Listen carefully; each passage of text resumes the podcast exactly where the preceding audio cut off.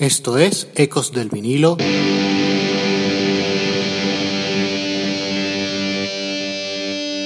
Radio. Hola, esto es Ecos del vinilo radio. Les habla Ricardo Porman. A petición de nuestros oyentes, regresan nuestros mixtapes, hoy enfocándonos en los highlights del año 1990. Iniciamos con esto.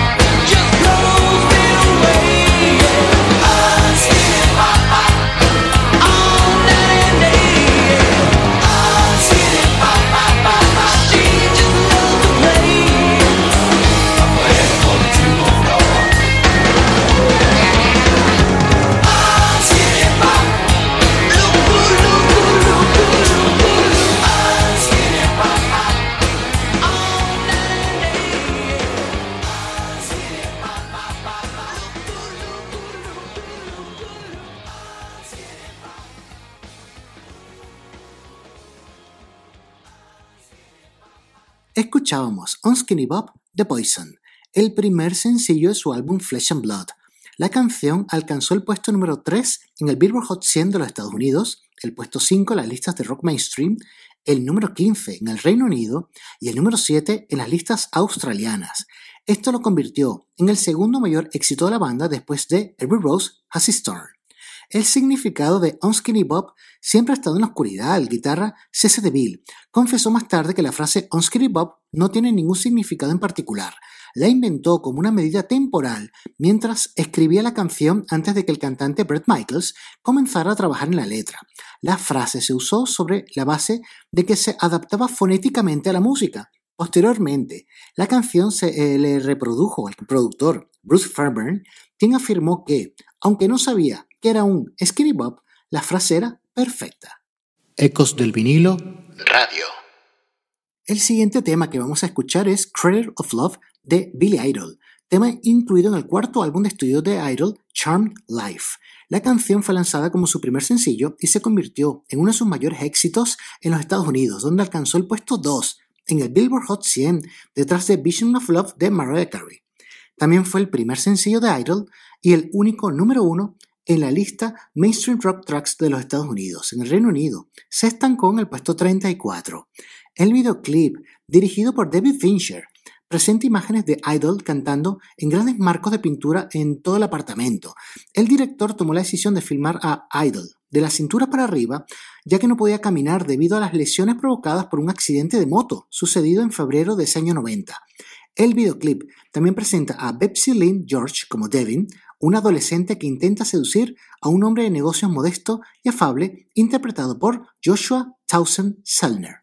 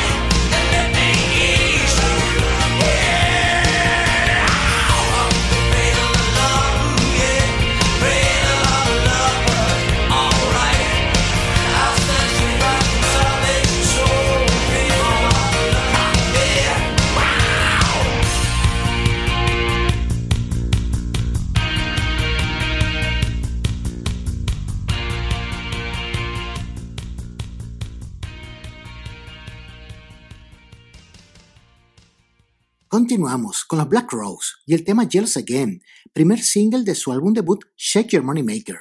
La canción alcanzó el número 75 en el Billboard Hot 100 y el número 5 en las listas de Main Street Rock. Se filmó un video musical dirigido por Pete Angelus para promocionar el single y la canción se incluyó en la compilación de grandes éxitos Greatest Hits 1990-1999, A Tribute to a Work in Progress. El 30 de julio del año 2008, The Black Rose presentaron una demanda contra la cantante de country Gretchen Wilson, alegando que ella infringió los derechos de autor de Jealous Again.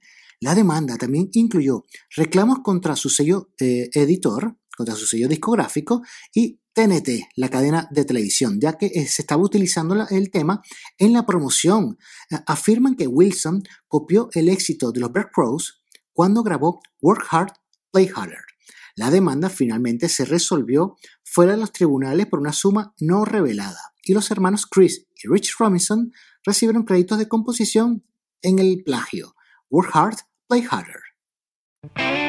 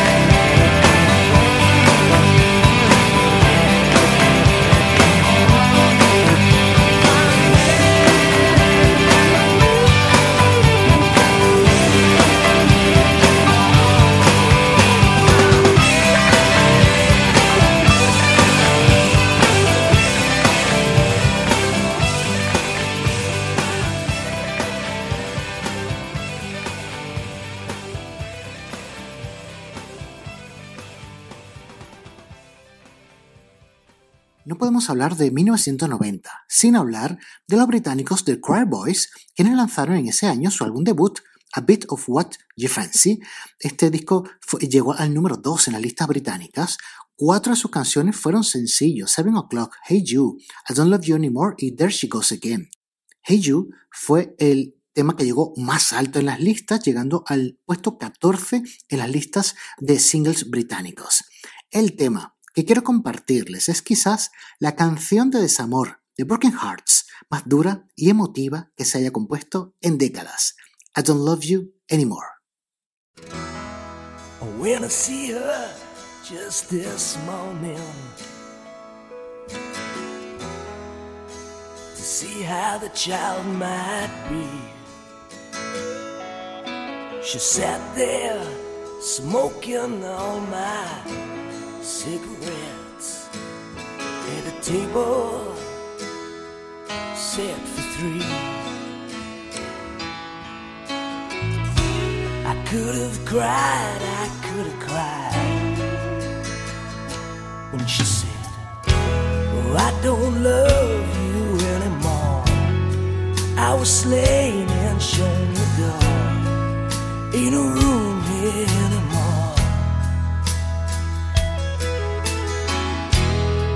don't look to me for help. All the pain is with yourself. All the blame is with yourself. So I went to see my friends. I try to turn to them for help. But all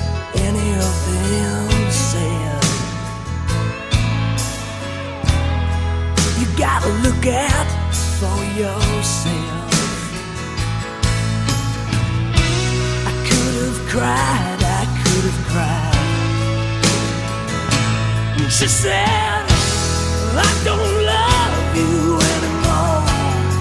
I was slain and shown the door. Ain't no room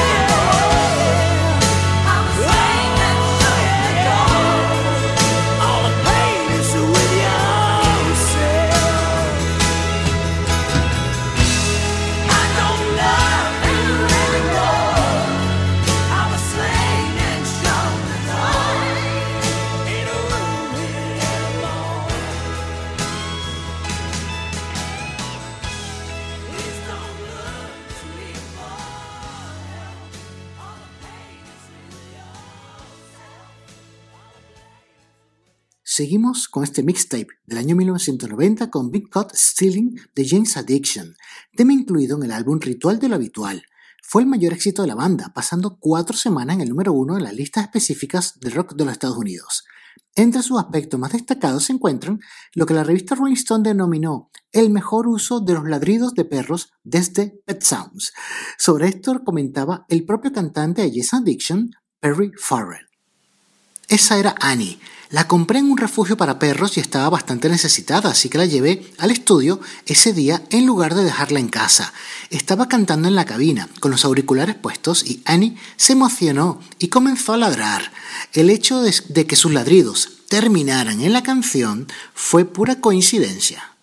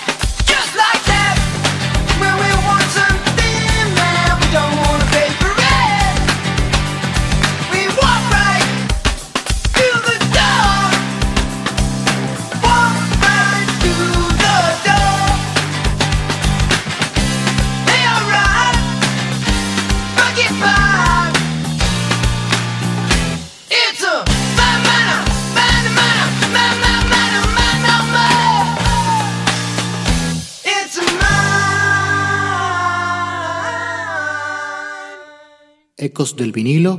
Radio.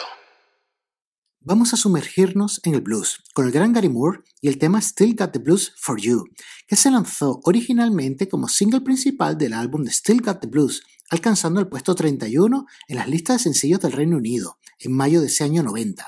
Es el único single de la carrera en solitario de Moore que figura en el Billboard Hot 100, donde alcanzó el puesto 97 el 16 de febrero de 1991. Gary Grabó el tema con su guitarra Gibson Les Paul Standard e incluso fue versionada por Eric Clapton en su álbum Old Sock del año 2013 como tributo a Gary Moore tras su muerte en el año 2011.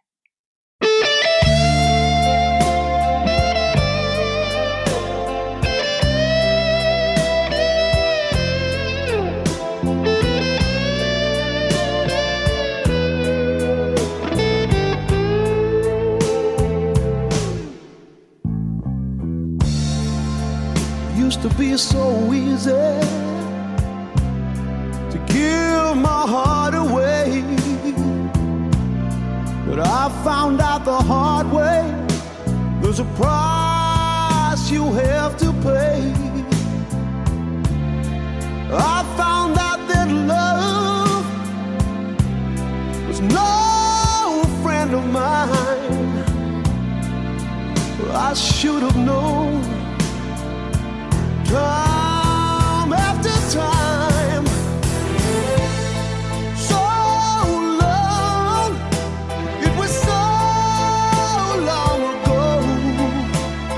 I've still got the blues for you.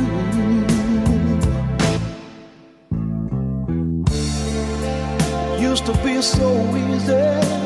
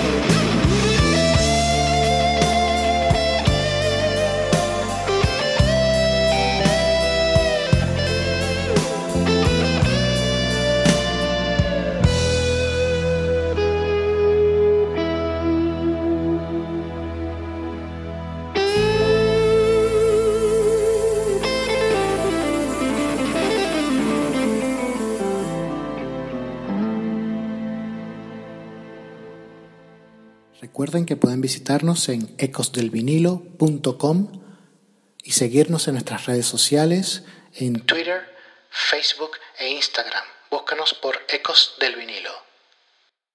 Continuamos con Silent Lucidity, power ballad por excelencia de la banda de rock estadounidense Queensryche, corte incluido en el álbum Empire. La canción, que fue compuesta por el guitarra Chris DeGarmo, fue el mayor éxito del grupo alcanzando el, el número 9 en el Billboard Hot 100 y llegó al puesto número 1 en la lista específica de rock. Silent Lucidity también fue nominada a los premios Grammy, a la mejor canción de rock y a la mejor interpretación vocal de rock por un dúo o grupo.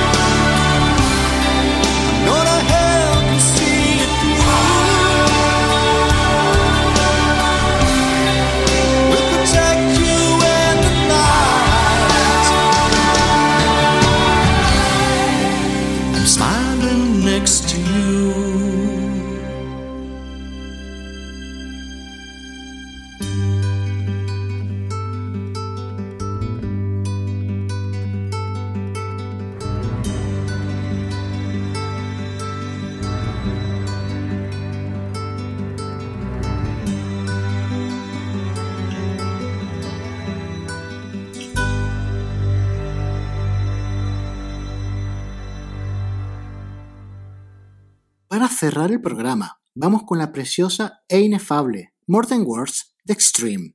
Fue el tercer sencillo de su álbum Pornograffiti, siendo una balada construida alrededor del trabajo de guitarra acústica de Nono Betancourt y la voz de Gary Sharon, es un claro desvío del estilo funk metal que impregna el resto del álbum. Como tal, a menudo se la ha descrito como una bendición y una maldición, debido a su abrumador éxito y reconocimiento en todo el mundo. Gary Sharon ha dicho sobre More Than Words que se convirtió en un monstruo, cobró vida propia y no pudimos matarlo. Creo que pasará la prueba del tiempo. Con More Than Words llegamos al final de este mixtape del año 1990. Esto fue Ecos del vinilo radio y les habló Ricardo Porman.